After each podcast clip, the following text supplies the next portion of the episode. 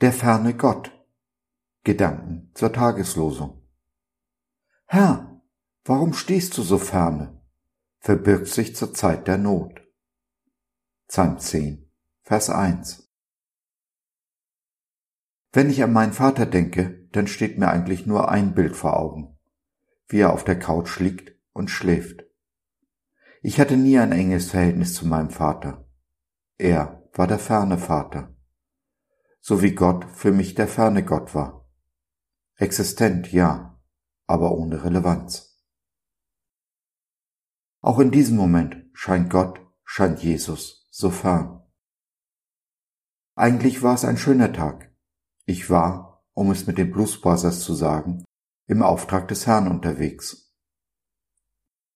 Aber wieder zu Hause angekommen, holte mich die ganze Sinnlosigkeit ein.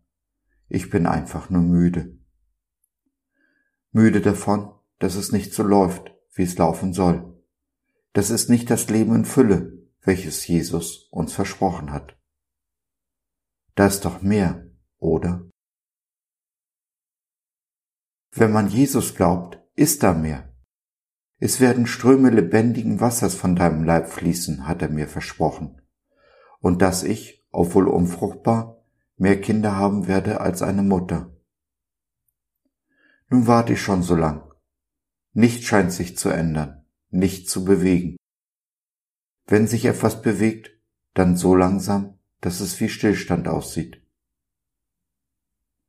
Aber trotz allem, obwohl alles schon so lange andauert und es manchen Schritt zurück gibt, halte ich an der Hoffnung fest. An der Hoffnung, dass mein Morgen besser aussieht als mein heute, dass die besten Tage noch vor mir liegen, dass die eine E-Mail, der eine Anruf kommt, der alles verändert. Woran mache ich meine Hoffnung fest? Nun, zu einem an Jesu Zusagen. Er hat es versprochen und er kann nicht lügen.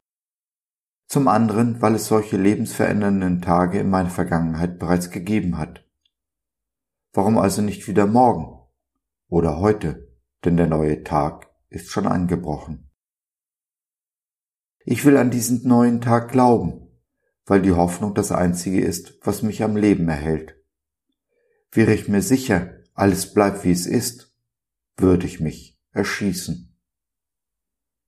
Ja, ich halte an der Hoffnung fest, auch wenn das bedeutet, dass man enttäuscht werden kann.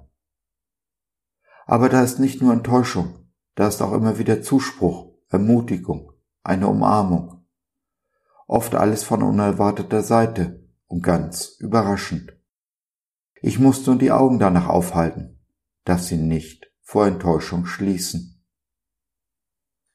So sitze ich nun vor meinem Laptop, denke zurück an den Tag und lächle.